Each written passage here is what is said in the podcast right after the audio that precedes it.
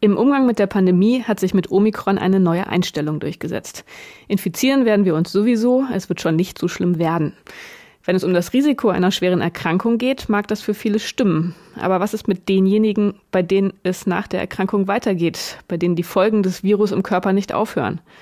Riskieren wir angesichts der hohen Fallzahlen eine Bevölkerung durchsetzt mit chronisch Kranken? Oder schützt die Impfung auch vor Long-Covid? Was wissen wir über die Spätfolgen einer Infektion mit SARS-CoV-2? Diesen Fragen wollen wir heute auf der Grundlage aktueller Veröffentlichung nachgehen. Ich bin Sibylle Andal. Und ich bin Joachim Müller-Jung. Wir sind beide Redakteure im Wissenschaftsressort der Frankfurter Allgemeinen Zeitung und Sie hören den Podcast FAZ Wissen. Ich bin Astrophysikerin, kenne mich vor allem mit Modellen und Daten gut aus. Joachim ist Biologe und bei uns für die Medizin- und Klimathemen schwerpunktmäßig verantwortlich und zuständig. Ja, Joachim, heute ein Thema, bei dem man das Gefühl hat, dass es in den Diskussionen immer wieder etwas zu kurz kommt. Die Langzeiteffekte der Covid-Erkrankung. Ähm, was also passiert, wenn die Erkrankung gar, Erkrankung gar nicht mehr so richtig aufhört. Vielleicht können wir ganz am Anfang noch mal kurz zusammenfassen, was man überhaupt unter Long Covid versteht. Wir haben das hier im Podcast schon mal früher diskutiert. Ich erinnere mich, dass die Definition dieses Krankheitsbildes gar nicht so ganz einfach war. Weiß man da mittlerweile mehr? Ja, sie ist jedenfalls äh, nicht mehr so umstritten, Sibylle. Die, äh, in den letzten zwei Jahren der Pandemie hat man viel Erfahrung mit Patienten gesammelt, äh, die eben weit über die akute Covid-19-Infektion hinaus über verschiedene Symptome äh, klagen. Und das hat man gesammelt. Es gibt viele Gruppen weltweit, die sich äh, darum gekümmert haben. Vor allem Großbritannien ist da hervorzuheben, Israel auch, äh, USA, auch bei uns in Mainz, in Hamburg einiges getan und äh, inzwischen hat man auch bei der WHO sich in großer Runde quasi schon äh, zusammengesetzt und äh, da mal versucht, äh, Klarheit zu bringen, was die Definition von Long-Covid angeht und was die Kriterien einer Long-Covid angeht. Das ist ja für die, für die Ärzte ja auch ganz wichtig, äh, auch für die Krankenkassen und natürlich für die Gesundheitssysteme überhaupt, mhm. weil es letztendlich auch um die Erstattung von Kosten auch geht, wenn es um chronische Erkrankungen geht. Und was ist da jetzt so der Zeitpunkt nach der Infektion? Ab wann redet man von Long-Covid? Long-Covid ist das, was man etwa nach vier Wochen noch an äh, Symptomen spürt, also Krankheit, äh, verschiedene äh, Krankheiten, über die wir gleich auch sprechen werden, äh, die man verspürt und äh, die auch diagnostizierbar sind. Über vier Wochen also Long-Covid und alles, was mehr als drei Monate andauert, äh, das wird inzwischen als Post-Covid bezeichnet. Mehrheitlich muss man jetzt sagen, in der Literatur begegnet uns immer wieder äh, der Fall, dass, dass eben auch diese Begriffe durcheinander gebracht werden. Long-Covid ist populärer, kennen viel mehr.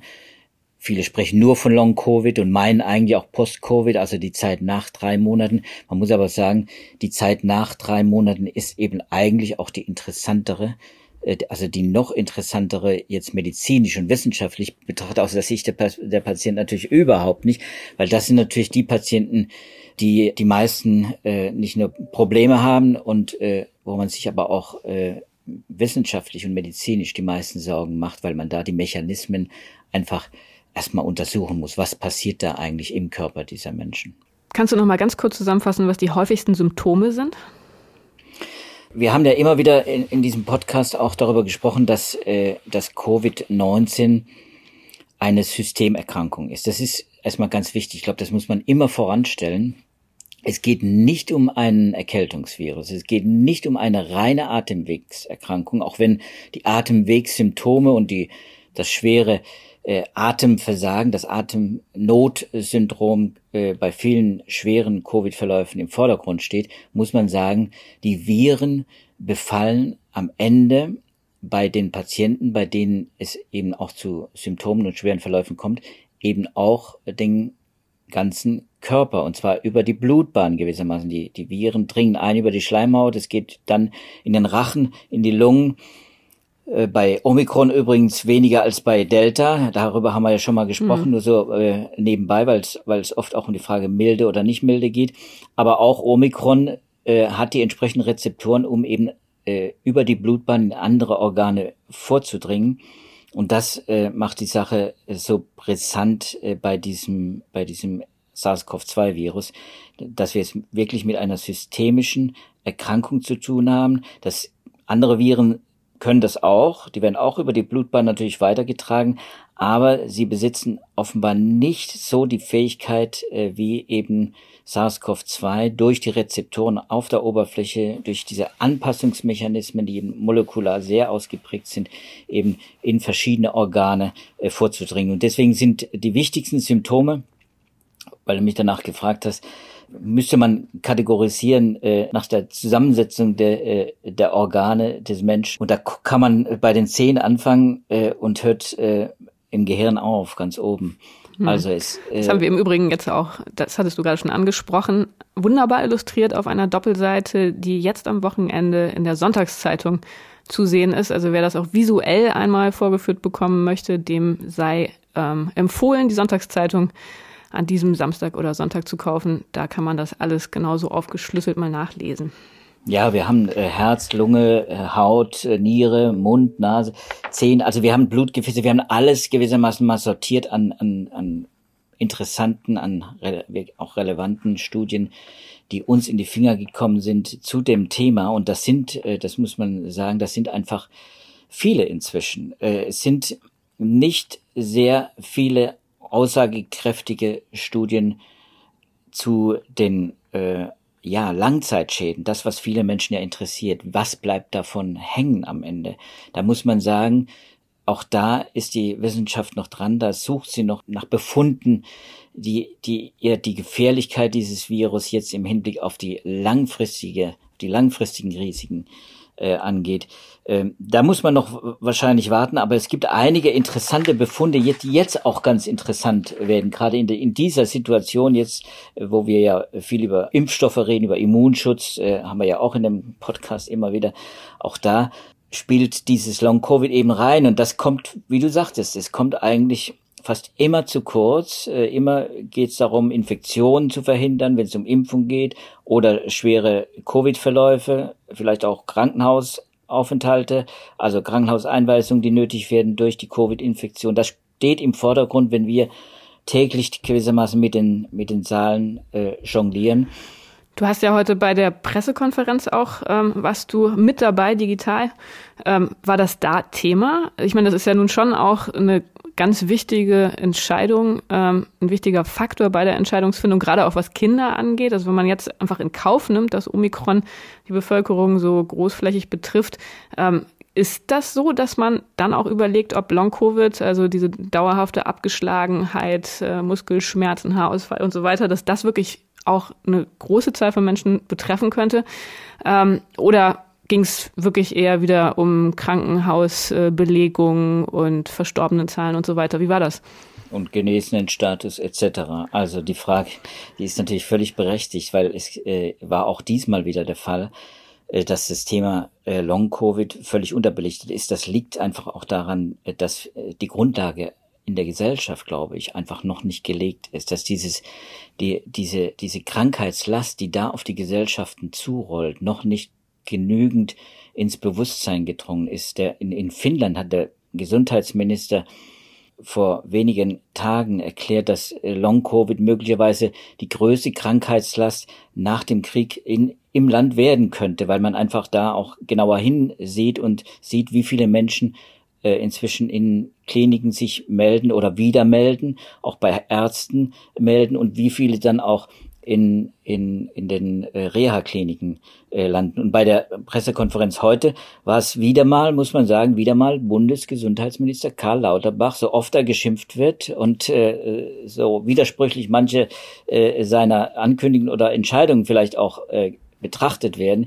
Er war es, äh, der natürlich auch wieder darauf hingewiesen hat, was er gerne tut, eben dass Long-Covid eben auch ein Argument ist, um eben nicht nachzulassen bei der Pandemiebekämpfung und bei vor allem bei der Impfung auch nicht nachzulassen, da sogar noch zu forcieren. Genau, und das ist jetzt natürlich eine wunderbare Überleitung zum ersten Paper. Das ist ja, glaube ich, die Frage, die ganz, ganz viele vor allem interessiert. Wie ist der Schutz durch die Impfung? Man liest ab und zu schon ähm, in Interviews, zum Beispiel dann jetzt auch bei uns am Sonntag, äh, dass Klinikärzte befragt werden. Also die Kollegin Kurutschik hat zum Beispiel Per Schüller angerufen, der ist Chefarzt der Kardiologie und Pneumologie der Medienkliniken in Flechtingen, hat viel mit ähm, Long-Covid-Patienten zu tun. Den hat sie gefragt, wie das dann bei ihm in der Klinik aussieht und er konnte sagen, Impfungen senken das Risiko enorm. Er hat kaum geimpfte Long-Covid-Patienten bei sich in der Klinik. Das ist natürlich immer ein bisschen ähm, schwierig, wenn man einfach stichprobenartig Leute fragt, weiß man nicht, wie repräsentativ das ist, aber da gibt es jetzt auch tatsächlich eine, zwar noch nicht begutachtete, aber eine erste Studie aus Israel. Was sagt die denn? Ja, es gibt auch Befunde übrigens aus Großbritannien, um das mal noch vorwegzunehmen. Im, im September äh, letzten Jahres, äh, da kam uns das schon in die Finger. Äh, das waren äh, auch ähnliche Befunde, wie das jetzt der Professor Schüller dann auch uns mitgeteilt hat, dass eben bei Befragungen und bei Bevölkerungstests, äh, die in Großbritannien sehr großflächig auch gemacht werden, dass da rausgekommen ist, äh, die Impfung mindestens jedenfalls die zweite Impfung schützt sehr gut eben auch vor Long-Covid und Post-Covid.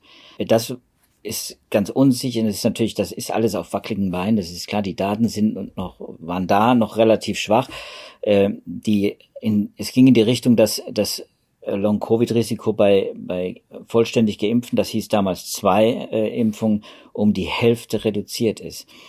Und äh, jetzt ist eben äh, auf MedArchive äh, eine Studie auch von israelischen Forschern. Und israelische Forscher sind ja sehr, äh, wie soll man sagen, sehr akribisch, wenn es um, um Daten, medizinische Daten auch äh, geht im Land die mal nachgeguckt haben, auch wieder mehr Patienten eben als, als in einer Klinik zu bewältigen sind äh, und äh, mit, mit Befragungen und auch mit, äh, ja, mit, ja, vor allem mit dem Mittel der Befragung und der Rekrutierung von äh, Patienten äh, dann auch äh, versucht haben herauszufinden zwischen dem März 2020 und Juni 2021, äh, wie es denn also aussieht mit Long-Covid bei Geimpften und bei Ungeimpften. 951 Patienten waren das, die, man muss sagen, Patienten waren ja nicht alle krank geworden, waren auch milde, waren auch asymptomatische äh, Positivfälle dabei, äh, die in die Studie mit eingeflossen sind. Von diesen äh, 950 waren etwa 630, also zwei Drittel, waren geimpft im Juni 2021 schon. Wir wissen alle, Israel war weit voran mit dem Impfen und deswegen waren da auch äh, viele dabei, die schon zweifach geimpft waren.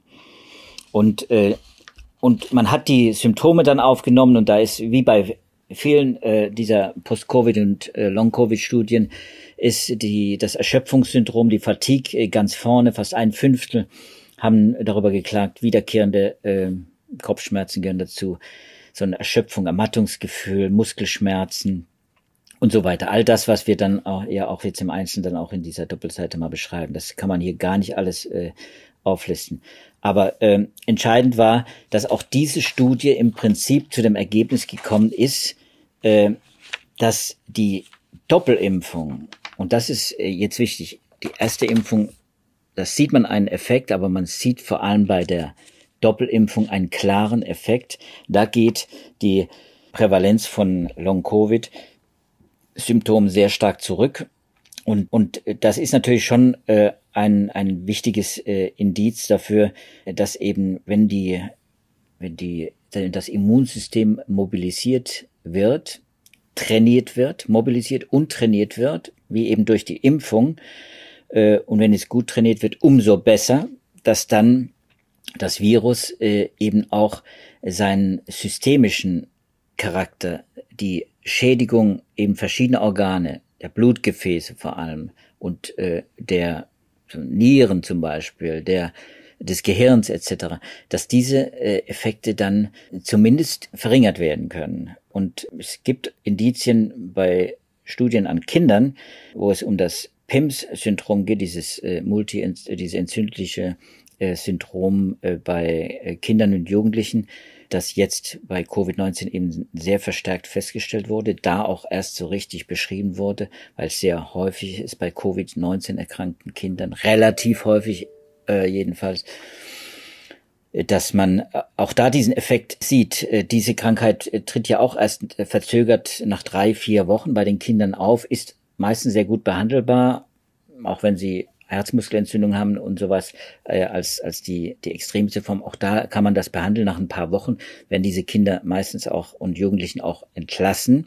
Aber auch da hat man eben sehr starke Indizien, dass eben eine vollständige Impfung und noch besser eine Boosterimpfung, da hat man Boostereffekte auch schon zum Teil mit reingenommen, Boostereffekte eben sehr gut wirken, um Long-Covid und Post-Covid vorzubeugen. Deswegen ist Long-Covid auch für mich eben auch ein starkes Argument nochmal, um diese Impfung nochmal äh, äh, in den Blick zu nehmen. Auch für alle, die eben äh, Kinder haben oder die, die, äh, die ältere äh, Angehörige zu Hause haben, aber eben auch die mittelalten und jüngeren, denn das hat ja die Johanna Kurczyk ja auch äh, recherchiert. Das ist ja eben so, dass in den Kliniken eben nicht nur alte Menschen sind, die an Long-Covid erkranken, äh, da würde man oft sagen, na ja, also wenn hier Gedächtnisschwäche oder wenn Ermattetheit oder wenn ja, wenn so eine schlechte kognitive Funktion festgestellt werden, vielleicht auch Psychosen oder sowas, das ist jetzt vielleicht auch eine Alterserscheinung, das ist vielleicht gar nicht so verwunderlich, die Menschen erholen sich einfach langsamer. Äh, diese Argumente fallen weg bei den vielen jungen Menschen, die inzwischen in den äh, Covid-Ambulanzen in den Long-Covid-Ambulanzen äh, eben auftauchen und in den Long-Covid Reha-Kliniken behandelt werden. Hm. Und teilweise ja wirklich massiv in der Ausübung ihres Alltags ähm, eingeschränkt sind. Also da gibt es ja wirklich Fälle, wo ja die Patienten im Extremfall sogar im Rollstuhl sitzen und sich kaum mehr bewegen können. Ähm, ich glaube, im Text war als Beispiel genannt, dass eine Patientin ihre Zahnbürste nicht mehr heben konnte. Das ist ja schon massiv, welche Folgen diese Long-Covid-Erkrankung für die Patienten hat. Ja, und das ist ja nicht nur äh, eben auch nach drei Monaten, das muss man auch nochmal sagen, weil wir jetzt vorhin über die Definition von Long- und Post-Covid gesprochen haben. Mancher gibt sich vielleicht der Illusion hin, dass das dann nach äh, drei Monaten dann auch zu Ende ist, äh, dass das ein Paar sind, aber vielleicht nicht mehr viel nach drei Monaten. Äh, wir reden hier über eine Häufigkeit von, von ein Fünftel aller äh, Infizierten, die möglicherweise betroffen sind von Long-Covid oder Post-Covid-Syndrom. Und ein Fünftel, die natürlich nicht alle, die alle schwer krank sind und alle im Rollstuhl landen. Aber letztendlich gibt es auch die Fälle, wo dann eben Post-Covid-Patienten dann auch ein Jahr oder länger dann auch leiden, schwer leiden, arbeitsunfähig werden, auch über ein Jahr. Und das sind eben jetzt nicht 20 Prozent, aber das sind eben auch relativ viele. Und selbst wenn es nur ein Prozent, wir haben über die Zahlen hier im Podcast ja immer wieder gestritten, oder wir haben nicht gestritten, wir haben sie ausgebreitet und uns gewundert, warum so, so hohe unterschiedliche, also große unterschiedliche Zahlen da zusammenkommen. Äh, auch wenn es nur ein Prozent wären, äh, die an schweren äh, äh, an, Symptomen und äh, leiden und, und wirklich auch extrem darunter leiden, vielleicht arbeitsunfähig werden, selbst dann ist das natürlich wahnsinnig viel, wenn man jetzt sieht, wie hoch wir, welche Fallzahlen wir haben, wie hoch auch die, die Covid-Inzidenzen und auch die Hospitalisierungen immer noch sind. Wir haben 2000 äh, Intensivpatienten im Moment und die Intensivstationen, die werden nicht leerer. Da kommen immer neue nach. Auch wir haben insgesamt ja der Herr Karagiadis, äh, Intensivmediziner, hat das ja heute nochmal deutlich gemacht. Wir hatten ja in den letzten zwei Jahren 600.000 Menschen, die in den Krankenhäusern in Deutschland allein in den letzten zwei Jahren behandelt wurden wegen Covid-19. 150.000 auf der Intensivstation und die Hälfte davon musste beatmet werden. So, und das heißt, diese Patienten, die das überlebt haben, die Hälfte übrigens dieser 150.000 haben es eben nicht überlebt. Und das sind ja, äh, das sind ja nicht alle äh, Patienten, die daran, die an Covid-19 gestorben sind. Aber es, jetzt nehmen wir mal diese, diese großen Zahlen, die, die eben auch in die Hunderttausende gehen, die, die im, in der Klinik waren, die haben schwere Verläufe zum Teil gehabt. Und die sind was Long-Covid und Post-Covid angeht, besonders gefährdet. Aber es gibt eben auch die milden Verläufe oder sogar symptomlose Verläufe, die plötzlich lange nachdem gewissermaßen sie einen Test äh, gehabt haben, positiv, vielleicht manche haben gar keinen Test und erfahren dann hinterher, dass sie durch einen Antikörpertest, dass sie das Virus hatten. Äh, auch unter diesen äh, Menschen, Infizierten, sind äh, dann eben auch Long- und Post-Covid-Patienten. Hm. Du hattest jetzt schon gesagt, es trifft auch viele junge Menschen. Es ist schwer vorhersagbar, wer Long-Covid bekommt. Natürlich ist es trotzdem ähm, ein Anliegen, irgendwelche Faktoren zu finden, Risikofaktoren, ähm, ja, Anhaltspunkte zu finden, wen es treffen kann. Hat man da mittlerweile mehr rausgefunden? Ja, also es, es gibt äh, es gibt in die Richtung in Richtung Früherkennung, äh, Vorsorgeuntersuchung etc. Auch da passiert einiges, nicht nur in Richtung Reha, da passiert auch viel. Auch das kann man bei uns schön nachlesen, was es da inzwischen für Möglichkeiten gibt. Alle, die, die sich für dieses Phänomen Long Covid interessieren oder die betroffen sind, äh, sollten da vielleicht mal einen Blick reinwerfen. Äh, also Reha ist das eine. Das andere ist eben diese Früherkennung und Vorsorge. Und da äh, gibt es äh, diese Woche zwei Arbeiten, ganz aktuelle Arbeiten. Eine äh, in Nature Communications von Schweizer Wissenschaftlern der Universität Zürich und eine in, in einem Cell Paper, äh, die mit ganz unterschiedlichen Herangehensweisen, auch unterschiedlichen Methoden, so eine Art Signatur versucht haben zu ermitteln. Wie kann man erkennen, wenn jemand an Covid erkrankt ist, dass er tatsächlich danach auch Long-Covid oder Post-Covid bekommt. Und das ist äh, ganz interessant, dass das, äh, das sind zwei unterschiedliche Arbeiten.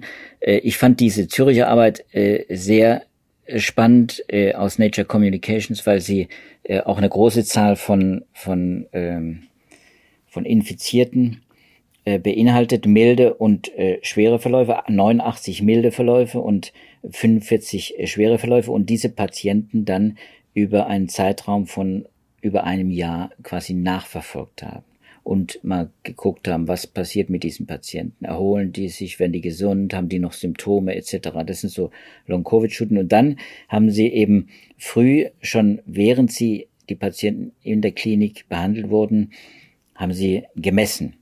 Sie haben äh, die vor allem die Antikörper gemessen und nicht einfach nur neutralisierende Antikörper, die das Virus attackieren, auch nicht neu, äh, an, andere Antikörper, die eben äh, auch produziert werden durch die Infektion, aber nicht neutralisieren. Sie haben auch unterschiedliche Immunglobuline get, äh, äh gemessen, also IgM und IgG und äh, und diese Immunglobuline, die die ja, die haben ja unterschiedliche Funktionen im Immunsystem äh, von vielen weiß man gar nicht so recht, äh, was genau sie, äh, welche Rolle sie im Einzelnen dann im Verlauf so einer Epidemie, äh, so einer Infektion dann spielen.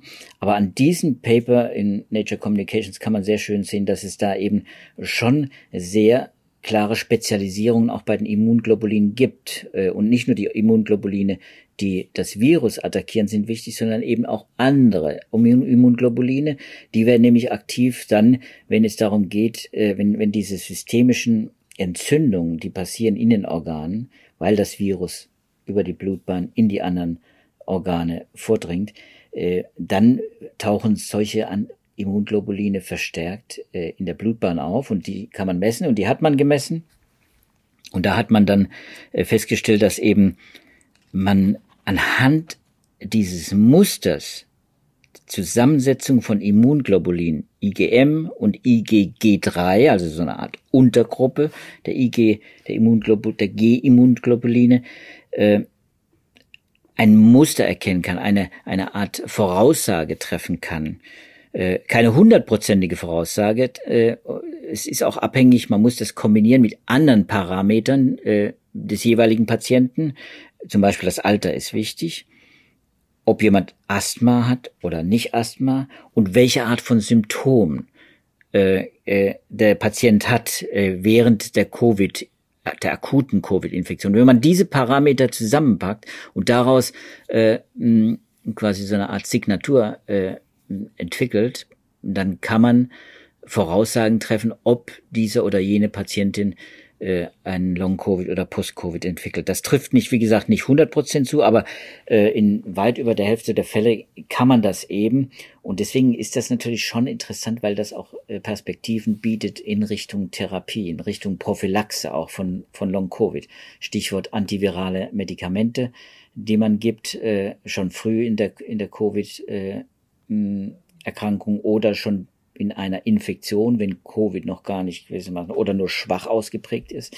Also da gibt es natürlich Möglichkeiten, äh, die werden jetzt natürlich untersucht. Und, äh, also das heißt, wenn man einen Asthma-Patienten hätte in einem entsprechend gefährdeten Alter, dann würde man einen Bluttest machen, schon frühzeitig während der akuten Erkrankung und könnte dann sagen, oh je, da habe ich jetzt spezielle ähm, Signalimunglobuline gefunden und ähm, muss mich jetzt wahrscheinlich frühzeitig ähm, daran machen, ihm antivirale Mittel zu geben, damit er eben nicht in so eine in einen langgezogenen Krankheitsverlauf hineinkommt.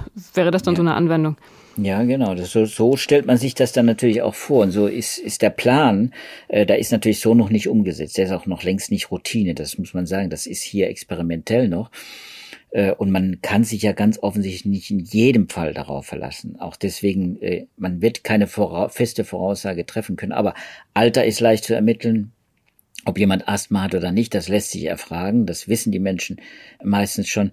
Und dann guckt man sich die Covid-Symptome an und misst eben dann vor allem die Immunglobuline. Das ist wichtig und glaube, das äh, ist vielleicht wirklich ein, ein ein Hinweis darauf, auch auf die Klin für die Kliniker, dass man da vielleicht auch äh, mal verstärkt äh, eben einen Blick darauf werfen muss, um solche Patienten frühzeitig zu erfassen. Denn bei Infektionskrankheiten, das haben wir immer wieder thematisiert hier an dieser Stelle und es wird immer wieder thematisiert, dass dass je früher man agiert, wenn es äh, um eine Vireninfektion geht, desto effektiver ist die Krankheit A zu bekämpfen, die akute Krankheit und auch Spätschäden auch zu vermeiden. Das weiß man längst und deswegen ist Früherkennung bei diesen viralen Infektionen eben auch ein ganz wichtiger Aspekt, aber eben auch bei bakteriellen.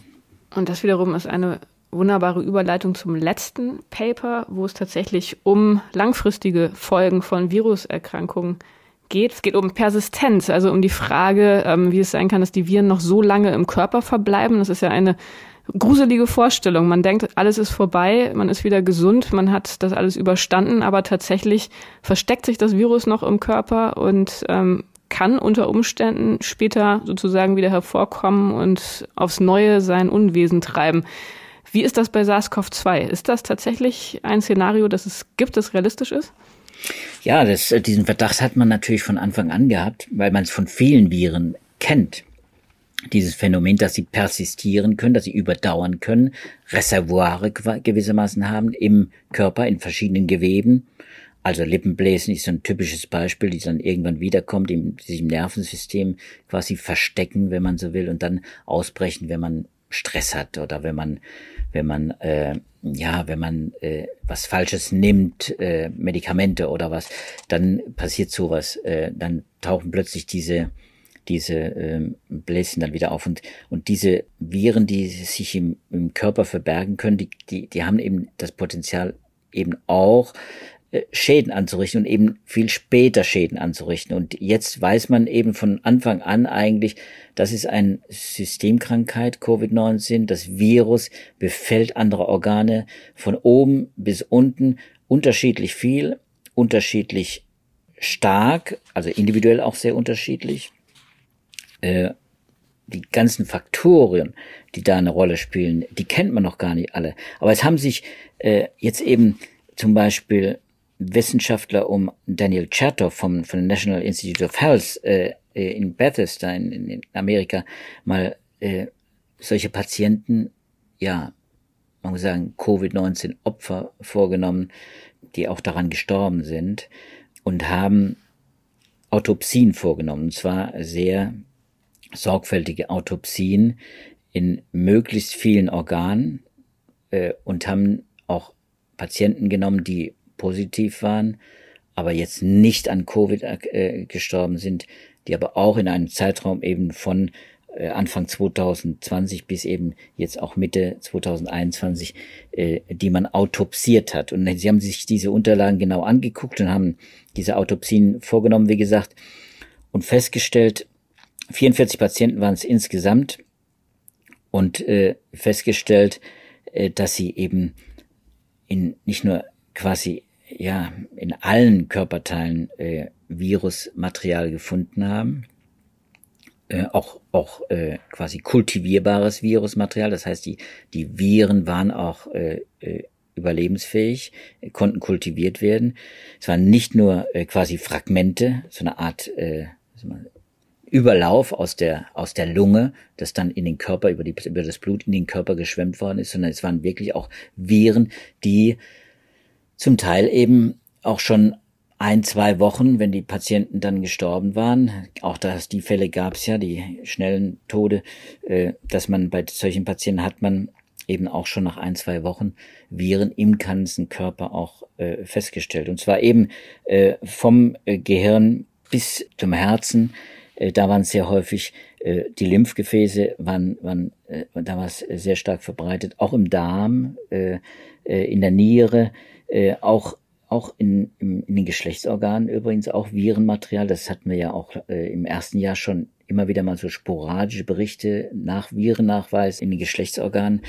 Hm, was das im Einzelnen dann bedeutet äh, im Hinblick auf Unfruchtbarkeit oder, oder äh, Einschränkungen, äh, das kann man jetzt äh, mit dieser Studie gar nicht äh, beantworten, weil das ist eine Autopsiestudie und, und äh, darüber kann man nur spekulieren, da braucht es einfach noch, noch, äh, noch weitergehende Studien. Aber klar ist, es ist in bestimmten Organen, und da gehört eben auch das Gehirn dazu, äh, ein, ein, ein Virus, äh, das sich da regelrecht ja, wohlfühlt. Und, und das ist bei allen so oder ist das, äh, gibt es da auch manche Menschen, bei denen sich das überall verbreitet und bei anderen wird es so schnell zurückgedrängt, dass es kein Problem ist?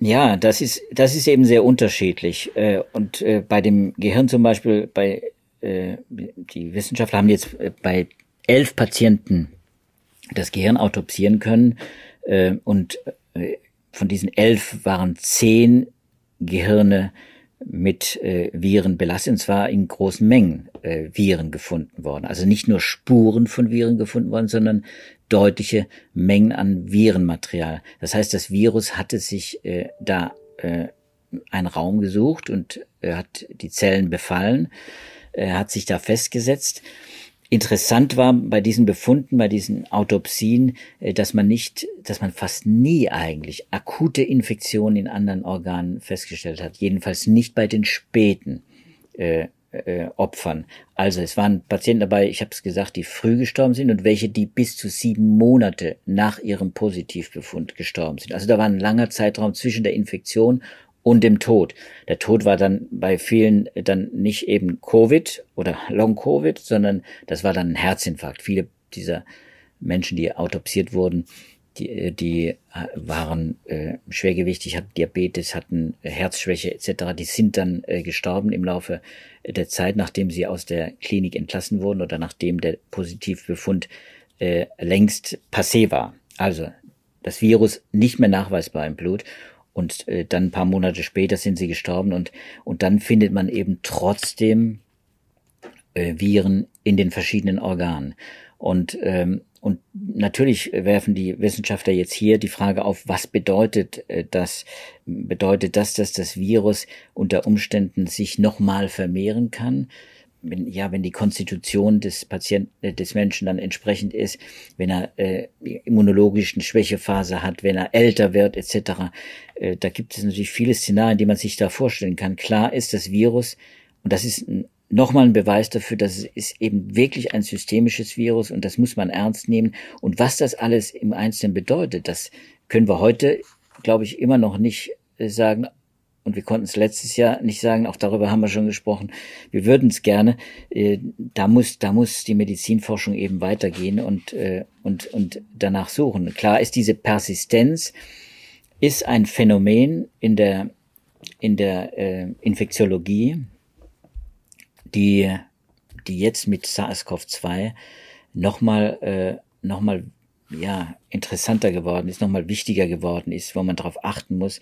Äh, und ich habe ein Paper gelesen in der Woche, zufällig eben jetzt in der Woche auch, äh, dass ich auch interessant finde, dass ich gerne natürlich auch dann in den Show Notes verlinke, äh, aus Science, in dem das auch nochmal vor Augen geführt wird, wie, wie, wie wichtig äh, es ist, dieses, dieses Phänomen Persistenz weiter zu verfolgen, um zu sehen, was passiert denn mit den Viren, wenn sie erst einmal in den Organen sind. Denn die werden nicht automatisch eliminiert, auch durch die Impfung.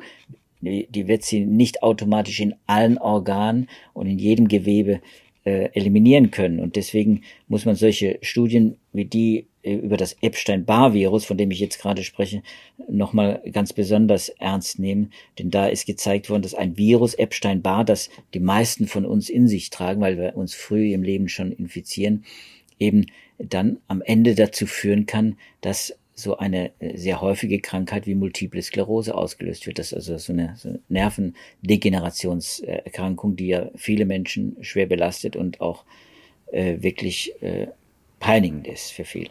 Hm. Ja, das verlinken wir auch in den Show Notes. Ich muss gestehen, dass mir vor der Pandemie das gar nicht so ganz bewusst war, was Vireninfektionen so alles nach sich ziehen können. Da gibt es auch einige Krebserkrankungen, die durch Viren verursacht sind. Jetzt mit der MS, das ist natürlich schon auch eine, ein beunruhigender Befund. Ähm, für wie wahrscheinlich hältst du das, dass es bei Covid, bei SARS-CoV-2, ähm, dass es da ähnliche Befunde geben könnte und wie schnell kann man das überhaupt rausfinden? Also muss man jetzt wirklich warten, vielleicht viele, viele Jahre, bis dann irgendwann die Spätfolgen zutage treten oder kann man das schon vorher rausfinden? Naja, bei Epstein-Barr-Virus hat es eben viele, viele Jahre, Jahrzehnte gedauert, bis man, bis man den Befund hatte, der jetzt vorliegt, dass eben in vielen Fällen, nicht in allen, aber in vielen Fällen, da spielen genetische Faktoren, da spielen Umweltfaktoren auch mit einer Rolle, aber in vielen Fällen die, die Infektion mit dem Epstein-Barr-Virus äh, eine Rolle spielt und äh, und da wir das Epstein-Barr-Virus quasi äh, in uns tragen, äh, möglicherweise eben auch da zu einer Beschleunigung dieser Erkrankung äh, führen kann. Da gibt's jetzt bei dieser, bei dieser Studie mit, mit 10 Millionen Militärangestellten, äh, da haben 800 Personen Multiple Sklerose bekommen und von diesen waren eben sehr viele eben mit dem Epstein-Barr-Virus dann infiziert und man hat da eine, eine hohe äh, Korrelation festgestellt zwischen einer Epstein-Barr-Virus-Infektion und dem Auftreten von von äh, multipler Sklerose und und das ist schon, äh, wie soll man sagen, das ist nach vielen Jahren erst äh, aufgefallen und äh, natürlich, das belastet, das belastet ja auch viele, die jetzt betroffen sind. Äh, äh, aber wenn das so viele sowieso in sich tragen, also ich meine, Science ist ja nun ein sehr renommiertes Fachjournal, aber ganz naiv würde ich dann denken, wenn das quasi alle in sich tragen, dann ist äh, eine Assoziation jetzt auch nicht so unwahrscheinlich. Aber ich nehme mal an, dass die das statistisch sehr gründlich geprüft haben.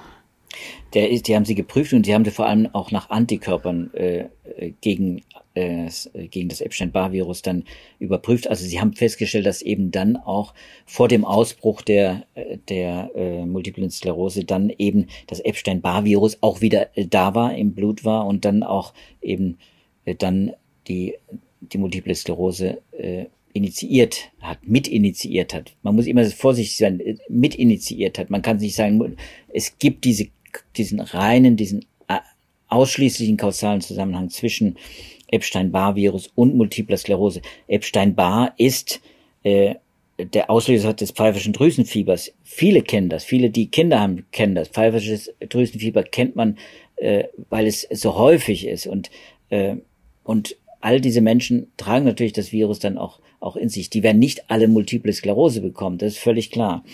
Äh, und das ist eben auch dieses äh, Phänomen, was man berücksichtigen muss, dass man auch nicht kennt, warum ist jetzt eben, äh, warum bekommen die einen Multiple Sklerose und warum nicht. Aber es gibt eben Mechanismen und das hat man, und jetzt kommt wieder die Brücke zu SARS-CoV-2, das hat man in einer Studie, die jetzt auch in einem Preprint veröffentlicht worden ist, eben auch in Tierversuchen mit SARS-CoV-2 festgestellt. Es gibt eben diese Viren, die, wenn sie äh, dann ins über die Blutbahn ins Gehirn eindringen. SARS-CoV-2 überwindet auch die Blut-Hirn-Schranke. Wenn sie ins Gehirn eindringen, dann eben zu einer Demyelinisierung der Nervenzellfortsätze führt. Das heißt, diese Isolierschicht in den Zellen, die die die Nervenzellen brauchen, um zu funktionieren, die wird durch diese Viren angegriffen. Äh, das hat man im Tierversuch jetzt bei SARS-CoV-2 festgestellt. Wie gesagt, Tierversuch, muss man nochmal betonen, und ist ein Preprint. Da muss man die weiteren Befunde sehen. Aber das erinnert mich äh, zum Beispiel sehr stark an diese Epstein-Barr-Virus-Infektion, wo eben auch wo eben das Epstein-Barr-Virus äh, in, im Gehirn äh, gewissermaßen auch persistiert und dann äh, eben auch die Myelinisierung offenbar bei Multiple Sklerose äh, Patienten vorantreibt. Denn die Demyelinisierung der Nervenfortsätze ist genau das Phänomen, das man bei Multiple Sklerose feststellt, dass die Beschwerden macht, diese Lähmung, äh, diese ganzen äh, diese ganze Leid, äh, das die Menschen haben, das fortschreitet, das ist eben durch diese Verluste in den Isolierschichten der Nervenfortsätze zu verstehen. Und da kommt jetzt wieder die Brücke auch nochmal. Epstein-Barr-Virus ist ein Virus, das lange im Verdacht steht, das chronische Erschöpfungssyndrom auch mit zu verursachen. Nicht nur Multiple Sklerose. Epst also EBV, Epstein-Barr-Virus, wird in Verbindung mit dem chronischen Erschöpfungssyndrom äh, in Verbindung gebracht. Das sind besonders schlimm betroffene äh, Menschen. Das ist ein neuroimmunologisches äh, äh, Leiden, das äh, lange, lange äh, umstritten war bei Medizinern, aber es klar ist, es ist eine schwere Krankheit, äh, die viele auch junge Menschen betreffen kann, die dazu führt, dass diese Menschen quasi naja, wie soll man sagen, dass sie arbeitsunfähig sind, dass sie, dass sie so eine chronische Erschöpfung wirklich spüren und Ermattetheit, Energieverluste, die, die zum Teil auch gar nicht mehr aufstehen können und, äh, und dieses, dieses dauernde äh, Ermattungsgefühl auch haben, Konzentrationsschwächen, Aufmerksamkeitsdefizite etc. Das ist das chronische Erschöpfungssyndrom, das kennt man lange, gab es auch lange vor vor äh, SARS-CoV-2 und vor Covid-19, aber genau dieses chronische Erschöpfungssyndrom hat jetzt eben sehr viele Parallelen zu den Long-Covid- und Post-Covid-Syndromen, die man bei vielen feststellt. Ich habe vorhin gesagt, das sind ein Großteil, das ist oft das Leitsyndrom, oft sind es eben ein Fünftel oder mehr der Patienten. In manchen Studien sind es über die Hälfte der Patienten, die über diese chronische Erschöpfung äh, klagen. Und da muss man eben auch mal Verbindungen herstellen. Wissenschaftler machen das natürlich. Aber wenn ich jetzt diese Verbindungen herstelle, dann muss ich sagen, das ist natürlich alles nicht geprüft. Aber es gibt diese interessanten Parallelen.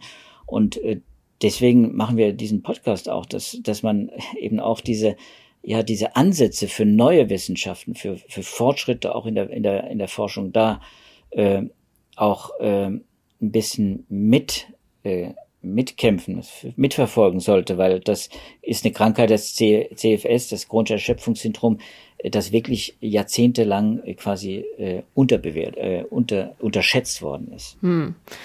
Ja, wir sehen, es gibt da noch einiges an Forschung ähm, zu der Frage, wie das Virus langfristig auf unseren Körper wirkt.